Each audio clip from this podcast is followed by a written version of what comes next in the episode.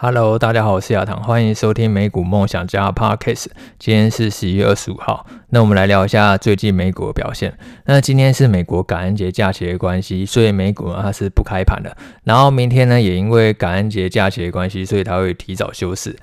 呃，其实过去一周呢，美股它的成交量也因为这样呢，所以它是比较清淡的。呃，因为大家都跑去放假嘛，自然没有心思呢去放在股票上面。所以我会觉得说，其实过去一周它涨跌呢，相对来讲应该是随机性会比较高了。别人说大家都没有心思放在股票上嘛，你会觉得说过去一周来讲的话，很明显资金就集中在少数几档股票上，像是苹果、特斯拉、辉达呢表现得特别好。假设你没有买到这三档的话，很有可能你的投资组合呢，在过去一周是会落后大盘的。那我是觉得，并不用太 care 这种短期你的投资组合是不是有赢过大盘，或者说是落后大盘。呃，重点是去检视说你当初买进的理由呢，到底有没有改变了？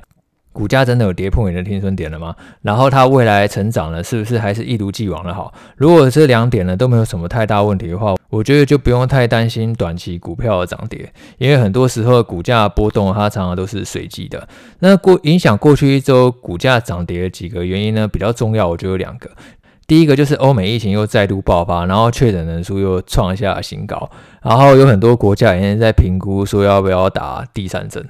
呃，其实当然没有人想到说这个疫情可以拖那么久，然后也没有人想到说这个确诊人数创新高，好像三不五时就可以来当做股市它下跌的一个借口。但是我是觉得股市它才刚创历史新高，从高点回落都是很正常的一件事情啊。媒体它就是还是要去找理由。我觉得疫情对于股市的影响，它就只会越来越小而已，并不用太过担心说疫情它真的会再度回头干扰经济还是怎么样。因为现在不管是疫苗或者说是解药。都已经有了，接下来呢，它只会一直往好的方向去走，再度恶化可能性，我觉得是非常低的。第二个就是我们前面几集聊过的通膨嘛，只要下跌，就有人把通膨拿出来讲，这个通膨到底会持续多久这样子？呃，现在其实鲍威尔在前几天他已经成功了去连任主席了，那现在就有两个说法，第一个是说鲍威尔他现在已经无后顾之忧了，所以他可以呢去。开始快速的升息，那这样的话很有可能股市呢就会迎来一个比较显著的回档。第二个看法是说，鲍尔他会维持过去货币政策的一贯性，然后呢依照经济数据呢去做适合的货币决策。那我认为第二个看法是比较合理的，呃，我并不觉得说鲍尔会因为怎么样，然后就刻意的一定要去升息，他最后还是依照经济数据去做一个决定。所以我觉得也不用太过担心，可能呢，感恩节假期放完回来以后呢，股市呢又是一片欣欣向荣的样子。那趁着最近感恩节假期，刚好我觉得好像没有什么重要的新闻，所以我们来聊一下股价分割跟股票分拆有有什么不一样。呃，这个也是有蛮多读者呢去问我的一个问题。那我们先讲一下股价分割。股价分割的话，像是我们刚刚讲的特斯拉，或者说是苹果。然后回答，他们在过去一年都有做过这样的事情。那股价分割到底是什么？股价分割白话来讲话，就是说，当一家公司觉得它的股价太高了，然后他希望说这公司的股票可以有更多人买，因为如果股价太高的话呢，呃，一般资金它会很难去做进场嘛，所以它会去降低股价。那要怎么样去降低股价呢？它就是增加它发行的流通股数，然后同时降低股价。那这样的话，总市值呢就不变了。我们用一个简单的例子来说明。假设一家公司它的股票价格是一千元，然后流通股数一万股。那今天如果他想要把股价呢降到五百元的话，他要怎么做呢？他就是增加流通股数为两万股，但是股价同时降为五百元就可以了。可是你会发现说这个总市值还是不变嘛？这家公司的总市值呢都是一千万。那苹果、特斯拉、辉达就是在做类似的事情。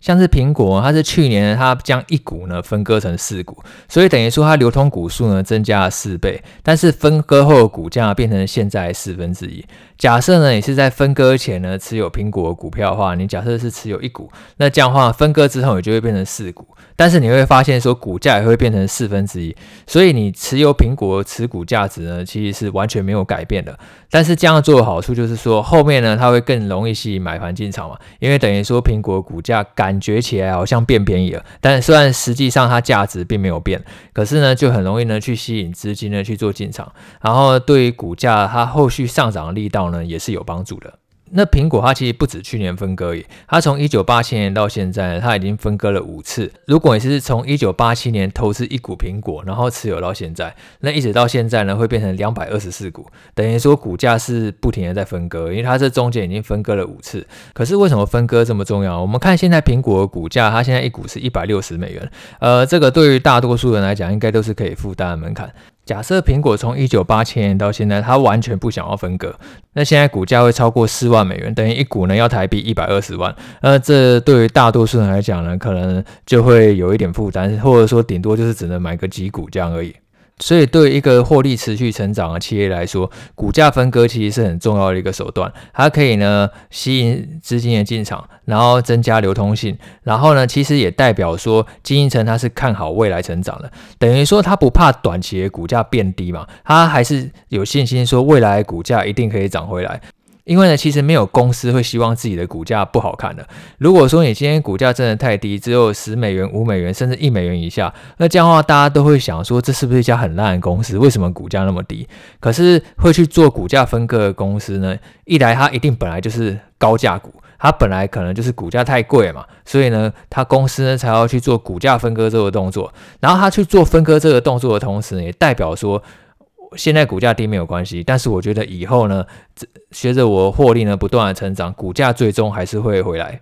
所以其实特斯拉、辉达他们在过去一年做股价分割的时候也是类似的思路。特斯拉它是在去年八月的时候呢，把一股分割为五股，所以呢股价呢也变成原本的五分之一。然后当时分割后价格是四百多美元，那现在特斯拉已经又涨到一千多美元了。它分割后的表现呢也确实是很不错的。然后辉达呢是在今年七月的时候呢，要把一股分割为四股，然后分割之后到现在呢，辉达呢也涨了要百分之七十，所以分割这个动作呢，常常是代表说经营层对未来成长是看好的，即便说其实跟当下那个企业价值是没有什么关系的，因为感觉上你拿到股数好像变多了，可是呢股价也会去等比例的下降。所以下次呢，如果你还有看到一家公司宣布股价分割的讯息呢，呃，你要知道几个重点。第一个重点就是说，这代表说之后股票价格会降低。可是同时呢，既然你持有的股数也会等比例的增加，你的持股价值呢是不变的。但是呢，第三个最重要的重点就是说，这代表呢，其实经营层是看好未来成长的，他不怕呢短期的股价呢表现很低，他觉得说未来随着获利不断的成长呢，最终股价呢还是会又创下一个新的高点。那反过来的例子呢，叫做股价合并，也有那种就是因为现在股价真的太低太烂了，然后呢，所以他宣布要用很多股，然后合并成一股。这样股价感觉瞬间起来就好看了。那假设有今天有公司宣布要股价合并，那这样话也就很小心。这个就只是股价呢看起来好看而已。可是呢，实际上可能反而代表说经营层对于未来股价持续上涨并没有那么的有信心。所以呢，他要去宣布呢股价合并，这样的话让股价看起来很好看。但是实际上呢，它的获利啊，或者说它的营收呢，是还没有任何改善出现的。那最经典的例子呢，就是二零一一年的时候。之后呢，花旗呢，它有宣布呢，要用十股呢去并一股。那当时花旗的股价是不到五美元。那十股并一股之后呢，等于说，假设你是持有十股花旗，那将要合并之后呢，会瞬间变成只有一股，然后变成大概四十美元左右。感觉上的股价整个就是暴涨了要十倍，但是实际上，公司营运获利状况是还没有任何改善的，就只是股价看起来好看而已。所以你在实物上投资的时候呢，你要去注意那些有宣布股价分割的公司，可能代表了经营层对于未来成长呢是有信心的。然后如果呢是经营层呢，它是宣布股价合并，那也就要很小心，可能有可能它对于股价它的趋势来讲，并不是那么好的一件事情。那有没有不想分割，然后也不想合并的公司呢？当然有，像波克夏就是最有名的例子嘛。波克夏 A 股的价格呢，现在是四十三万美元。那四十三万美元对多数人来讲都是很大一个数字，比苹果刚刚那个四万美元更加夸张。四十三万美元的话，相当于台币大概一千两百多万左右。呃，买个几股呢就非常了不起了。那为什么巴菲特他坚持呢不去做股价分割呢？照理来讲，A 股价格那么贵，多数人根本就买不起，应该要去分割，然后才可以去吸引更多的资金的进场。那其实。巴菲特他是一个很有个性的人，他觉得今天如果我真的去做股价分割这个动作，然后让股价变得便宜了，然后吸引很多散户进场，但是这些来散户的并不一定会是我想要的股东，因为巴菲特他希望吸引过来的股东是可以长期投资他的股东，并不是说大家去买股票，然后想要呢隔天赚价差就卖掉一个工具。他想要的不是这种人，他想要的是你今天买进。这一档股票之后呢，你就长期持有，然后就不要卖掉，你可以一直去参与呢波克夏营运。所以它 A 股价格虽然一直在水涨船高，但是假设你是那个 A 股原始股东的话呢，你还是可以享受到这个长期投资的好处。然后你越晚认识波克夏，那等于说你就越晚了去享受那个复利成长的果实。只是后来这个坚持呢，还是有打破啊，因为。A 股的价格真的是太夸张了，然后为了让更多人呢可以有机会可以去投资波克夏，然后并且长期持有这家公司，巴菲特呢他最后还是有发行 B 股，那 B 股的股价呢是 A 股的一千五百分之一，所以呢 B 股的价格现在差不多两百八十七美元左右，对于大多数人来讲呢，就是一个很容易可以负担的门槛，买进 B 股的话呢，你等于说就有巴菲特在帮你投资。那讲完股价分割以后，我们来讲一下。股票分拆是什么意思？分割跟分拆是不一样。分割它就是单纯去分割那个股价而已。然后呢，公司的业务呢是完全没有变的。那分拆的话呢，公司的业务就会变。分拆的意思是说，公司呢把旗下某个业务分拆出去，成为一个独立的上市公司。那原本的公司的股东，他可以依照这个持股比例呢，获得新公司的股份。那最有名的例子呢，就是 PayPal。PayPal 它原本是 eBay 下面的一个支付的系统，然后但是在二零一五年六月的时候呢，eBay 呢他们就决议说要把 PayPal 呢分拆出去，独立上市。当时 eBay 股东，你每持有一股呢，就可以获得一股 PayPal 普通股。然后 PayPal 股票在二零一五年七月二十号呢，在纳斯达克交易所呢正式上市。那分拆出去之后呢，其实对于原始股东或者说是后面新进的 PayPal 股东都是很有利的。一倍呢，从二零一五年六月以来呢，已经涨了三倍，然后 PayPal 从二零一五年六月以来已经涨了五倍。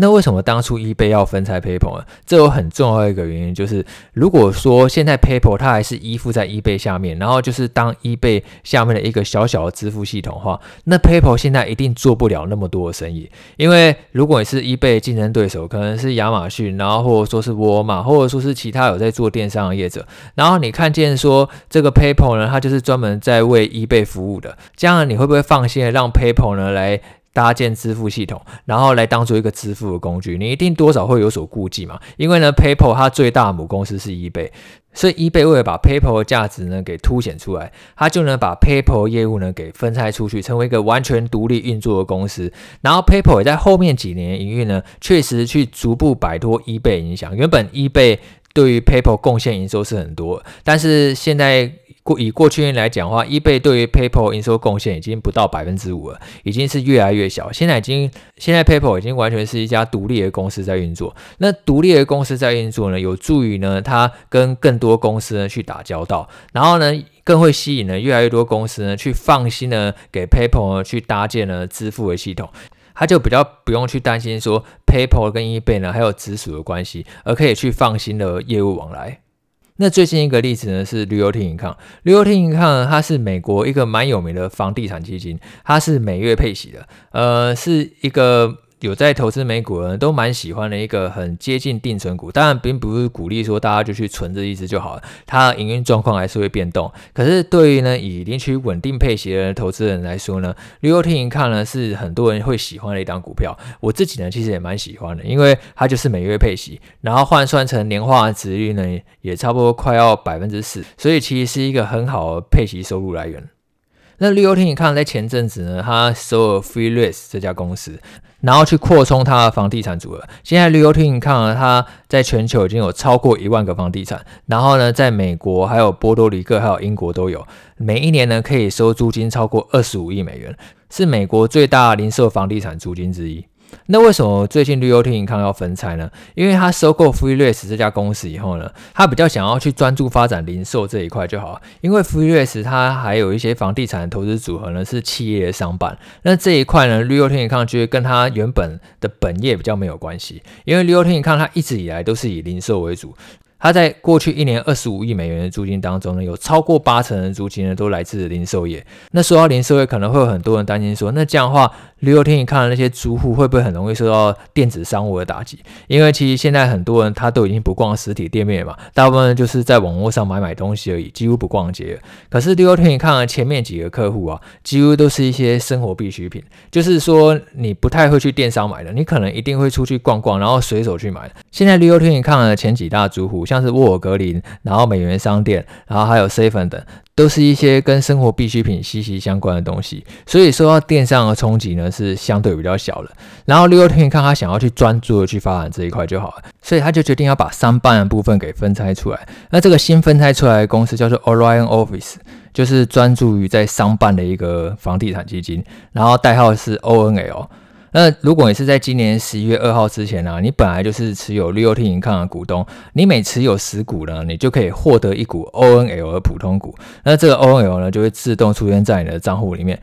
再第三个例子是交生，在上上礼拜五的时候，交生也宣布说他要分拆，那当时的股价还一度大涨哦。那可是你听到前面几个例子，不管是 PayPal 或者说是 Realty Income，分拆对股价涨跌呢倒是没有什么直接影响，而是呢今天公司它把业务呢去独立出来运作，有助于呢吸引那个市场啊去重新看待这家公司，去重新去评估这家公司的估值。这就好像去餐厅点双人套餐一样，通常双人套餐的价格呢，一定会比单人套餐还要划算。可能 A 套餐呢是一百块，然后 B 套餐呢是一百五十块，但是双人套餐加起来变成两百二十块。那其实放在股票市场上，你今天去评估公司的时候也是一样的。你今天去评估一家公司里面它有 A、B、C 业务，然后所以你认为说它的价值是三百元。但是今天，如果这家公司呢，直接分拆为三个独立的公司，分别是 A 公司、B 公司、C 公司，然后你觉得这三家公司的价值都是一百一十元，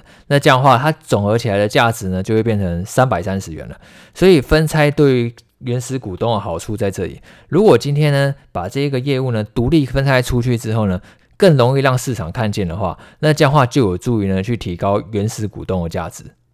所以今天娇生要做的事情就是这样。娇生它原本是三大业务，呃，一个是制药，然后一个是医疗设备，然后还有一个是消费者保健品。那娇生它有很多著名的品牌，像我们常常听到婴儿爽身粉，然后路德清、可伶可俐、落健等，这些都是娇生的品牌。那娇生它想要把这些品牌呢，就是独立分拆出去，成为一家公司，就是专注于消费者保健为主，有助于呢让市场重新去评估消费者保健公司的估值，然后它就可以去更加专注呢。制药业还有医疗设备业务的发展，这两家公司各自独立运作所获得的估值，加起来可能会比原先是一家公司的估值还要来得高。就好像双人套餐跟单人套餐的差别，单人套餐分开点的话，加起来的价格呢，一定是比双人套餐还要来得贵的。只是这完全没有风险吗？当然有。有的时候之所以不同业务要合并成一家公司，就是因为这些业务呢可以去互补，然后发挥一条龙的效用，然后取得一个更好的效益。那你如果今天完全独立分拆成不一样的公司的话，很有可能效益呢就不会那么明显。一样用双人套餐来当做例子，你今天双人套餐呢，可能因为它价格比较便宜的关系，然后呢会吸引更多人去买单，然后呢还可以趁机把一些没有那么热销的产品呢给放在。这些双人套餐里面，但是如果你今天全部都是分开卖的话，那些可能本来就不是很畅销的东西，然后还单卖的话，它很有可能就完全卖不出去了。用市场眼光来看的话，也要你分拆出去的公司呢是真正有价值的，那这样的话才可以替原始股东呢带来更好的报酬。那接下来要去观察的点就是说，如果消费者保健业务呢，这之后分拆出去独立营运，会比它在原本的母公司营运呢，会来得更加好吗？那我觉得其实是有机会啊。现在娇生的本益比其实相对偏低了，市场并没有去很注意说娇生其他业务呢是很多元化的。但是如果他今天成功的去分拆出去不同的公司的话，那很有可能市场会在同个别去重新评价这些公司，然后对原始股东的价值提升呢，其实是正面的。那再来，我们来回答一下听众问题。Ario XCGH，感谢无私分享，收益良多，谢谢亚航大，呃，也谢谢你的五星留言。然后再来是女教练亚堂哥说，边叠边接是用 b i c o 接吗？Fisa 哭哭。那 Visa 最近的股价其实表现是不太好啊。那接股票基本上我不太会用 call 去接，因为 call 它都有时间到期日，你就算是选最远的，现在大概也是要明年底到期。那有的时候股价盘整的时间可能会比你想象中还要来得久。呃，假设今天 call 到期的话，然后股价还没有涨回到你的履约价的话。那压力就会比较大，可是买现股的话，你就可以慢慢等嘛，就让它盘整个一年、两年，甚至三年，那都无所谓。你并不会说因为还没有涨回履约价，然后造成你的 call 呢有一个大幅度的损失。所以我是觉得看个人啦，如果你的心脏真的比较大颗，然后也觉得呃未来一年呢可能 Visa 的股价很快就会涨回来，那当然也可以用 call 去接，因为它有杠杆的一个效应。